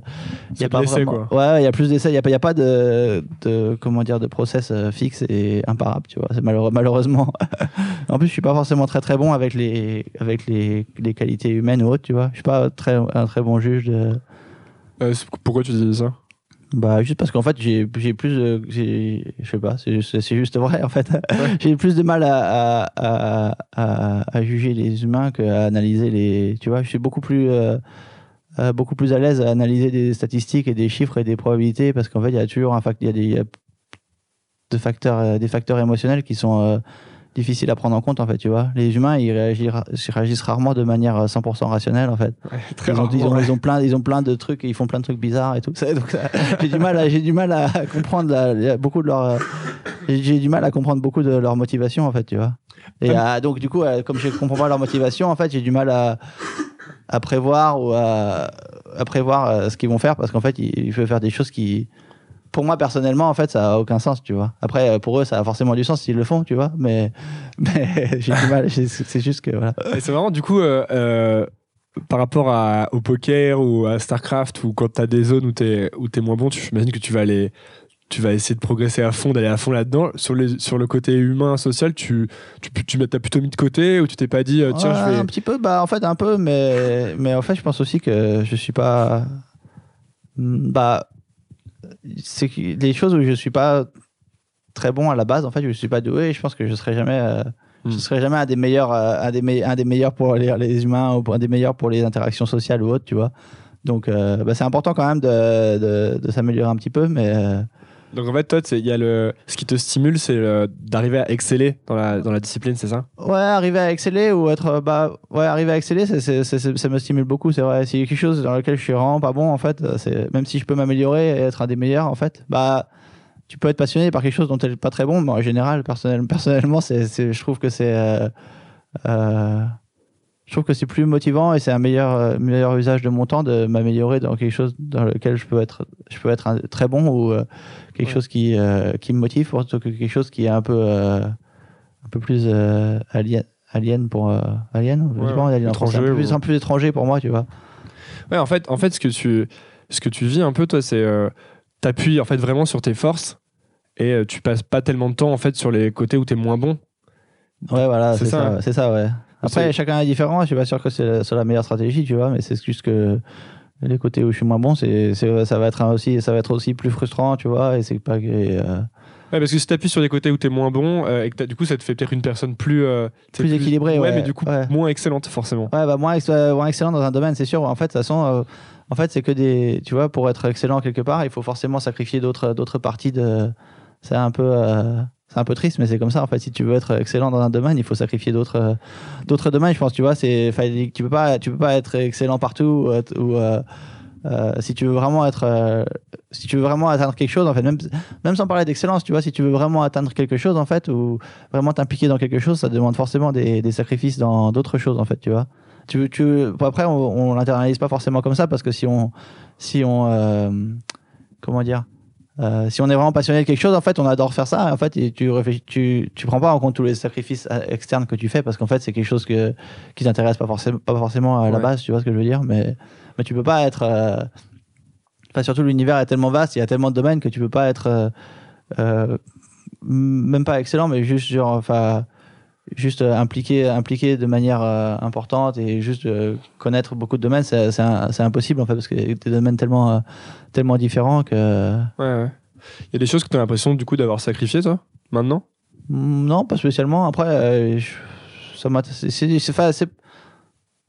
un sacrifice, mais en fait, si ça t'intéresse pas, c'est pas vraiment un sacrifice, tu vois. Genre, des fois, genre, une émission de radio hier et les gens, ils me parlaient de je sais plus qui, de, per- de personnalités. Je, je connais personne, tu vois. Je connais, je connais personne en France et je sais pas trop ce qui se passe. euh, ouais, je sais un petit peu ce qui se passe, mais tu vois, je sais pas, je sais pas de manière approfondie euh, ce qui se passe. euh, au monde où s'il y a des scandales ou je sais pas quoi, c'est genre ça me ça me passe au-dessus euh, un peu au-dessus de la tête et et après je sais pas il y a forcément des choses que j'ai sacrifiées parce que c'est c'est pour pour avoir pour avoir la carrière euh, que j'ai eue tu vois mais c'est mais ça me ça me dérange pas et en plus après en fait euh, de toute façon je peux tu tu peux toujours euh, Le faire plus tard, tu tu peux toujours t'impliquer plus tard dans le- pas tout tout mais la plupart des choses à part euh, à part les activités euh, physiques tu vois je pense que tu peux quand même faire la tout ce qui est tout ce qui requiert pas un, un niveau d'activité physique très in- de compétition intense tu peux très souvent les faire les faire plus tard a priori Ouais, c'est ça. Donc l'idée, c'est peut-être de, de mettre euh, hiérarchiser par ordre de priorité, tu sais, dans l'ordre, les choses que tu veux vraiment faire. Euh, et, et quitte à faire des sacrifices, tu les, au pire, tu les laisses pour la fin, quoi. Ouais ça ouais bah, en plus en plus même s'il y a des choses que tu veux faire en fait comme on évolue quand même tu vois je veux pas faire les mêmes choses quand j'avais 20 ans que maintenant et dans, dans 10 ou 20 ans je voudrais faire d'autres choses également tu vois donc c'est pas euh, les choses les ouais ce que ce que ce que tu as as envie de faire et ce qui te motive ça, ça évolue en fonction ça évolue en fonction du temps euh, du temps également en fait tu vois donc Mm. tu peux pas dire que ouais, j'aurais bien aimé faire, faire ça avant et être meilleur là-dedans mais en fait euh, euh, parce que- parce que c'est ce que tu veux faire maintenant tu vois mais genre il y a 10 ans tu t'en fichais tu t'en fichais de, de cette partie de ce particulier de ce domaine particulier en Ouais. fait et donc du coup c'est du coup c'est c'est tu peux pas tu peux pas vraiment réfléchir comme ça parce qu'en fait tu aurais jamais fait ça il y a 10 ans je sais pas ça t'intéressait pas quelque chose qui t'intéresse maintenant je suis sûr qu'il y a plein de choses qui t'intéressent maintenant et il y a 10 ans tu Ah oui, tu- complètement. ouais. donc tu peux pas te dire ah, si j'avais fait, si j'avais fait ça il y a 10 ans mais en fait il y a 10 ans tu il y a 10 ans tu, tu Mais tu arrives, toi, justement, à, à pas, à, être, à, à pas être trop dans l'anticipation du futur ou dans le, ou penser au passé? Enfin, être vraiment dans ce que tu fais maintenant ouais j'essaye c'est pas c'est pas c'est pas c'est pas toujours évident mais j'essaie C'est plus le futur ou plus le passé auquel tu penses? Euh, un peu plus le futur mais mais mais j'arrive j'arrive bien maintenant quand même ça va ça va ouais. Et euh, parce que par rapport à ça, je- En plus, le passé, de toute façon, c'est- fait. En fait, tu peux pas. C'est vraiment le futur. À la limite, tu peux encore, tu peux encore prévoir d'autres choses et tu peux changer, tu vois. Mais le, le passé, c'est important. C'est important de- d'apprendre de tes erreurs, mais une fois que t'as- euh, une fois que tu as fait ça, enfin, tu vois, tu ça sert, à- ça sert. Je trouve que ça sert à rien de trop euh, ressasser le passé parce qu'en fait, c'est tu peux plus influencer. En fait, tu vois, c'est fait. Ce qui est fait, c'est fait. Et il faut et euh, comment dire. Euh, ouais, mais c'est presque une discipline mentale, je trouve, de moins penser au passé. Enfin, en tout cas, pour moi, j'ai l'impression que c'est une discipline mentale, tu vois. De- sinon, j'ai plutôt tendance à y penser souvent, au passé, Ah au ouais. futur. Et en fait, il faut que je m'entraîne. Bah, maintenant, ça va mieux, je trouve. En fait, peut-être que je vieillis aussi, je sais pas, mais plus je grandis, moins j'ai. euh, moins j'ai cette tendance à trop y penser, mais j'ai l'impression aussi que tu des trucs comme la méditation, des choses comme ça, Ouais, ça la, aidé, méditation, ça, la méditation, ça aide quand même. C'est bien, c'est bien pour ça. Ouais. Même si c'est un peu, euh, c'est pas toujours le plus euh, intéressant à faire. ça- après, à terme, à terme, ça aide quand même pour aussi à vraiment être euh, impliqué au moment présent. Je pense que c'est vraiment très, très important comme, comme concept. C'est pas facile du tout. Toi, t'as l'impression, t'as l'impression d'avoir fait des erreurs dans ta carrière ou si tu te- par exemple, si tu te revoyais plus jeune, tu, tu te dirais quoi?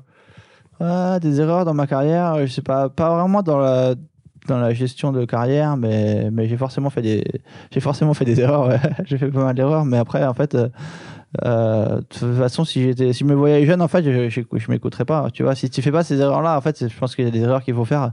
Tu es obligé de les faire pour, euh, pour apprendre, surtout les, surtout les, la première, première, première fois, tu vois. Après, si tu répètes la même erreur plusieurs fois, c'est, c'est, pas bon et c'est stupide, tu vois. Mais la Mhm. première, les premières fois, je pense que c'est, essentiel. euh, c'est essentiel de- d'avoir fait l'expérience et d'avoir. De toute façon, en fait, tu apprends beaucoup de tes expériences, en fait. Donc, tu apprends même beaucoup plus quand c'est des expériences ratées que quand c'est des expériences euh, réussies, tu vois. Toi, tu, sais ce que tu as appris de tes expériences ratées, par exemple? Euh, ouais, j'ai appris à être. euh, Ouais, j'ai appris, appris pas mal de mes, de mes expériences. J'ai appris pas mal de expériences ratées, ouais, donc c'est important, c'est important de toujours, de toujours le faire et de. Et après, en fait, d'un côté, si tu fais moins, si tu rates moins, tu, tu peux apprendre des expériences des autres, tu vois, mais c'est pas, c'est pas la même chose, c'est pas, c'est pas aussi, euh, c'est pas aussi, euh, c'est pas aussi, c'est pas aussi marquant en général. Et, euh, et très souvent, en fait, tu peux lire plein de choses et et tu peux lire plein de choses sur ce qu'il faut pas faire et du moment que tu fais pas les erreurs toi-même tu tu vas pas tu vas pas l'apprendre tu vois Ouais, donc en fait, ça sert à. Ça sert à ça mais il y, en a à qui peuvent, il y en a qui peuvent l'apprendre c'est très bien mais personnellement j'ai un peu du mal j'ai du mal à, à, à anticiper les erreurs que je vais faire en fonction des expériences d'autrui tu vois ou de ce que ou du- de- des connaissances que je peux avoir de- d'autres. Et, et euh, l'ex- l'expérience c'est quand même euh, c'est quand même très très important tu vois. Ouais, je pense que souvent, euh, on a, enfin, les gens ont, ont peur de, de faire des choses parce qu'il y a ce, moi, en tout cas, ça m'est arrivé aussi beaucoup, parce qu'il y a cette peur de rater, tu vois, ou de, ou de te tromper ou de faire des erreurs. Mais en, fait, euh, toi, ce que tu dis, c'est que hum, tant mieux, limite, c'est ça? Ouais, tant mieux parce qu'en fait tu peux apprendre de tes erreurs et en fait c'est c'est en, en ratant que tu que tu c'est souvent en ratant que tu t'améliores aussi et que tu te que tu te renforces tu vois quand tu quand tout c'est toujours plus facile quand tout quand tout quand tout va bien et autres c'est c'est très bien mais c'est beaucoup plus euh, c'est beaucoup plus facile aussi et quand et euh, et du coup en fait si tu si tu fais jamais si tu prends jamais de risque ou si tu fais jamais tu vas forcément faire des erreurs tu vois mais si tu prends jamais de risque à, un- à un moment donné en fait euh, comme il y a beaucoup d'imprévus dans, dans la vie, tu vois, il y a forcément des choses qui vont, qui vont arriver, qui vont te, qui vont te perturber. Et, que, et si tu n'es si t'es pas, si t'es pas habitué à ça, je pense que c'est plus, difficile, c'est plus difficile également, tu vois. Tu penses que quand et je pense en- qu'en plus, c'est pire d'avoir c'est pire d'avoir des, d'avoir des regrets de ne pas avoir fait ça. Parce que même si euh, tu peux faire plusieurs, pratiquement, je pense que tu peux faire la plupart des choses tout le temps, tu vois, il y a quelque chose que. euh, tu, les regrets de ne pas avoir fait quelque chose, c'est puis c'est pire que de que d'avoir fait quelque chose et de l'avoir raté. Et... Après, ça dépend évidemment de. Enfin, tout est. Comment dire Ça dépend ce que tu vas faire. Et si tu le rates, si, si tu meurs, c'est pas une bonne chose, tu vois. Ou si c'est vraiment quelque chose de, qui handicape trop le futur. Mais sinon, si la plupart des, la plupart des choses, en fait, euh, la plupart des personnes, en fait, ils pensent que. Ouais, ils veulent pas prendre de risques parce qu'ils ont la, la peur de, de rater. Mais en fait, si tu réfléchis bien, même si tu rates quelque chose que, que tu euh, que as commencé, en fait, le, genre dans deux ou trois ans, la plupart du temps, tu vas, ça aura aucune conséquence sur ta, ça aura aucune conséquence sur ta vie, ou même dans moins, tu vois, des fois, même dans six mois ou dans un an, ça aura, ça aura pas de conséquences majeures de fait d'avoir, euh, d'avoir raté, alors que alors que le, en fait, le, c'est un peu un rapport risque-récompense, tu vois. Souvent, le risque, en fait, si tu, si quelque chose que tu veux entreprendre, ça rate, tu, ça aura des conséquences relativement mineures, mais si ça réussit, par contre, ça peut, ça peut changer ta vie et ça peut changer beaucoup de choses. Donc, donc, euh, donc le rapport risque-récompense, il est très bon. Donc, c'est dommage de, de pas, de pas le prendre, tu vois. Et tu dirais que, justement, à force de, de prendre des risques, ou en tout cas de se mettre dans des situations d'inconfort ou d'incertitude, est-ce que justement tu deviens meilleur pour euh, bah, gérer les problèmes plus tard quand ils arrivent ou l'incertitude quand elle arrive plus tard Euh, ouais, dans un certain sens. Bah, en fait, euh, déjà, j'ai beaucoup plus de- en quand tu fais ça, en fait, et si tu prends en compte la, variance, en fait, il y a beaucoup de variance dans la vie, tu vois, et donc du coup, tu peux, euh, tu peux avoir un, plan et, et, ce, et la manière dont tu penses que ça va se dérouler, mais en fait, euh, très souvent, ça se déroule de manière différente, en fait, et il y a tellement d'incertitudes partout, dans, tous les, dans tous les aspects de la vie, en fait, que si tu es un peu conscient de ça, déjà, tu sais très bien que, en fait, euh, bah, ça revient un petit peu à la méditation, tu vois, il faut un peu accepter les choses parce qu'en fait, y a trop d'incertitudes pour que tu puisses euh, tout contrôler, tu vois, donc tu vas essayer de faire quelque chose, il faut être conscient qu'il va, il peut y avoir une déviation et il va forcément y avoir des déviations dans plein, dans plein d'aspects et donc euh, accepter, accepter ça de manière, euh, de manière neutre, tu vois, c'est aussi, c'est aussi important. Mais en fait, si tu en es conscient à la- à à l'avance, déjà, c'est beaucoup plus facile parce qu'en fait, tu sais que à n'importe quel moment, presque tout presque tout peut t'arriver. Et donc, du coup, comme si tu es conscient de ça, c'est beaucoup plus facile de l'accepter et de s'adapter à ce qui va, ce qui va arriver que si tu as une vision un peu plus euh, un peu plus rigide, tu vois, et que tu veux que les choses soient d'une certaine manière. Et c'est ce que je faisais un peu quand j'étais plus jeune. Tout le monde veut, toujours que ce soit d'une certaine manière, mais en fait, euh, c'est rarement, c'est rarement exactement comme on veut, tu vois. Et en fait, il y a tellement de choses qui, qui, qui se passent que qui, ça sert à rien de, comment dire, d'essayer de de trop changer les c'est bien de changer les choses tu vois mais il y a des choses il y a des choses que tu peux pas changer les imprévus il faut les il faut les accepter et après faire avec du mieux possible. Tu veux dire les aléas de la vie par exemple? les aléas de la vie pareil mais c'est dans tous les c'est dans la vie mais c'est dans tous dans tous les domaines en fait tu vois il y a des aléas il y a une une variance des aléas au poker à Starcraft dans la vie dans tout dans, dans tous les domaines en fait et donc euh... tu veux dire que tu as appris à, à lâcher un peu le contrôle c'est ça? Enfin à, lâcher le désir de contrôler les choses ou? Ouais bah, même si c'est pas contrôler les choses c'est le désir de que les choses soient d'une certaine manière en fait. Ou le souhait qu'elles soient d'une certaine manière et en fait euh, euh, et en fait juste prendre prendre les choses comme elles sont et après faire le faire le ça, ça veut pas dire qu'on veut pas changer changer les choses tu vois mais mais changer ce qui est ce qui tout n'est pas tout n'est pas changeable en fait. Et, et surtout ce qui est pas ce qui est pas changeable c'est la variance et le et le fait que justement que, que les choses changent tout le temps, la vie change tout le temps, tout, tout change en permanence en fait. Et ça, c'est et ça, sera, ce sera pour l'instant, ça, a toujours été comme ça et je pense que ce sera toujours comme ça. Il y aura toujours un, un changement dans un, un, changement, il y aura toujours de la variance et des aléas dans pratiquement, de pratiquement tout, tu vois. Et donc ça, il faut le, je pense qu'on est un peu obligé de l'accepter, est pas obligé de tu vois. Et justement, il n'y a pas un côté un peu euh, qui fait un peu peur dans le fait que tout change tout le temps et tout change hyper vite. Est-ce qu'il n'y a pas un peu la peur parfois de, de, de, de rater le prochain coche ou d'être largué ou ce genre de choses, tu vois? Mmh, Non, personnellement, je trouve que c'est, c'est, euh, c'est, stimulant et, et c'est, euh, et c'est intéressant. Et quand tu, quand tu réfléchis un peu, en fait, surtout, surtout les, les changements technologiques, c'est incroyable à quel point euh, ça change rapidement, tu vois. Genre les, les, smartphones et tout, c'est vraiment, euh, c'est vraiment fou. le développement d'Internet, Google Maps et tout, c'est incroyable maintenant. maintenant, je me regarde, je veux dire qu'il y avait des personnes qui avaient encore des, qui avaient encore des cartes et tout à l'époque et tout. Le, ça, ça, a vraiment, ça a vraiment facilité la vie dans, dans, dans beaucoup de domaines et ça permet de se concentrer sur des choses que ça, ça, facilite, ça facilite les tâches, euh, les tâches mondaines beaucoup, beaucoup quand même. Donc c'est euh, et, je pense que c'est que le début. Donc c'est vrai que je pense que c'est ouais, j'aime bien, j'aime bien le fait qu'on ne peut pas prédire le futur et qu'il y a beaucoup que ça va changer encore plus, tu vois, et que ça change en permanence. J'imagine qu'il y a genre euh, dans les genre au Moyen Âge, tu vois, la, vie des personnes, elle changeait jamais en fait. Genre euh, la, vie de mes de mes grands-parents ou de, mes petits-fils, ce serait, ce serait exactement la même pendant genre 500 ans, tu vois. Et maintenant, en fait, ça change. Euh, durant notre, notre vie, en fait, il y, a tellement, y a tellement de changements que c'est fascinant, je trouve. Ça veut dire qu'on est obligé de, de, continuer à apprendre tout le temps, en fait. Ouais, on est obligé, on est obligé d'apprendre tout le temps, c'est vrai, mais après il y a des changements qui sont juste, en fait, c'est pas des changements que, comment dire, on n'est pas obligé d'apprendre, d'apprendre, ouais, on est obligé d'apprendre. Personnellement, je trouve que c'est une bonne chose d'apprendre tout le temps et s'améliorer, mais après il y a des, il y a des changements juste qui vont se passer sans qu'on soit, sans qu'on soit obligé de, d'apprendre le fonctionnement de, surtout maintenant en fait, de plus en plus, je pense, tu vois, il y a plein d'objets, de technologies qu'on utilise, en fait, on sait pas vraiment comment, on sait pas vraiment comment ça marche les c'est tellement, c'est tellement complexe en fait que que c'est tellement complexe que c'est impossible de connaître euh, ouais. tout en fait, tu vois. Enfin, de, de, plus en plus en fait, je pense que c'est d'ailleurs euh, comment dire une tendance dans dans l'humanité en fait, c'est qu'on est de plus en plus spécialisé, mais genre de plus en plus tout le temps, tu vois. Et genre euh, genre je sais pas, il y a genre il y a 10 000 ou 20 000 ans en fait, on faisait tout, chaque personne pouvait faire tout ce qu'il fallait faire dans dans notre vie, tu vois. Et maintenant en fait de plus en plus, en fait, il y a une personne, elle est extrêmement compétente dans un domaine, en fait, et se spécialise dans un domaine professionnel, professionnellement, en fait. Et tout le reste, en fait, on ne sait pas du tout. Euh, si on devait recréer l'univers dans lequel on vit, en fait, c'est. Est-ce que faire du pain ou euh, construire une, une ouais, table C'est euh, construire, construire des. des c'est impossible, tu vois. Je pense que du coup, que c'est une, une, que c'est une avec, à cause de cette tendance ou grâce à cette tendance, tu penses que c'est une bonne stratégie de se spécialiser? Euh, bah, je pense que c'est là où on a le plus de. Comment dire euh, Ça dépend ce que, si ça nous intéresse, mais c'est là où il y a le plus de. Il y aura, il y aura une demande pour de plus en plus de choses spécialisées en, en général, en général, euh, je pense, tu vois. Ouais.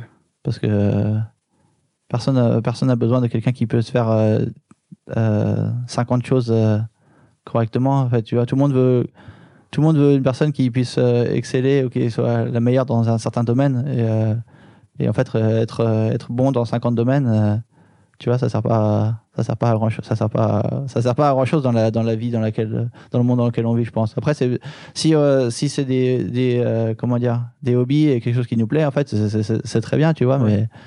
mais, mais professionnellement, ou, je pense pas que ce soit très, je pense pas qu'il y ait un grand intérêt à être trop, à être trop, euh, trop diversifié, tu vois. Parce que moi, je sors d'études justement où, euh, qui étaient très généralistes.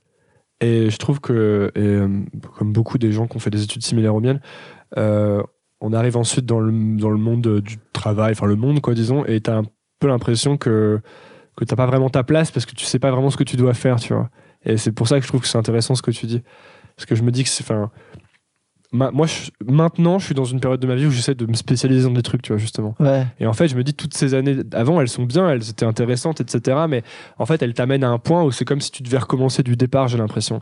Alors, je dis pas qu'il faut nécessairement, tout le monde doit se spécialiser, etc. Mais je pense que a- c'est quand même une dimension que dans les écoles de commerce ou les choses comme ça, on a un peu raté, quoi, je trouve. Ouais, je vois ce que, je vois ce que tu veux dire. Après, après, ça dépend aussi des, euh, comment dire, des industries ou des, euh, des euh, ça dépend des, domaines, tu vois. Mais je pense que, en général, c'est une tendance, euh, c'est une tendance à, long terme de, euh, de, bah, juste de, l'humanité. En fait, on est de plus en plus spécialisé parce qu'on peut partager de plus en plus les connaissances et en fait, euh, on est bien meilleur si on peut. En fait, il y a des domaines qui sont tellement. En fait, je pense aussi que c'est la complexité de certains domaines. Elle fait que on est obligé d'avoir des spécialistes pour être, tu vois, genre les, les scientifiques ou autres, genre pour aller dans les fêtes, pour euh, designer des, pour aller dans l'espace ou même les, même les, a- les, avi- les avions, c'est tellement, euh, l'aviation, c'est tellement, il y a des domaines tellement complexes en fait que personne peut, si c'est pas, si on n'est pas spécialisé, en fait, on pourrait, on pourrait pas, euh, on pourrait pas accéder à ces, à ces domaines, à ces domaines-là, tu vois. Mhm. Si, et donc je pense que c'est c'est une tendance qui va, qui va, qui va continuer à mon avis.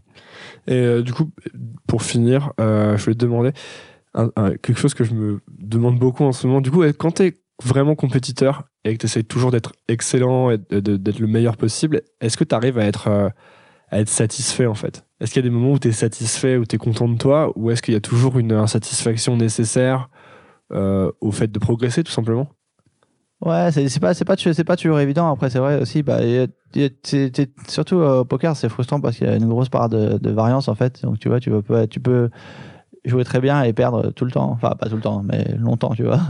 Et euh, mais je pense que c'est ouais, important d'essayer de toujours euh, toujours se remettre en cause, mais c'est important. De, de- là, pour le coup, c'est important d'avoir un, un certain équilibre, tu vois, parce qu'en fait, tu peux pas toujours être euh, toujours être euh, dissat- dis- on dit pas on dit pas dissatisfait. On dit insatisfait.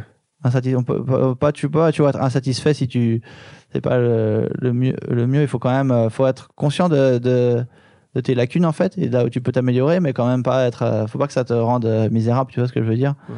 si tu si tu es trop euh, si tu es misérable tout le temps sauf si tu sauf si tu gagnes ou si tu es le meilleur ou si tu fais le truc parfait en fait c'est pas non plus une euh, c'est pas non plus une, une bonne chose donc c'est important de trouver l'équilibre et d'être conscient de, de ce que tu peux faire pour t'améliorer et de, là où tu as là où tu as pas été pas été le meilleur mais en même, temps- en même temps que ce soit que ça te motive plus pour la suite plutôt que de que de, de te frustrer et de- je pense que c'est important ouais.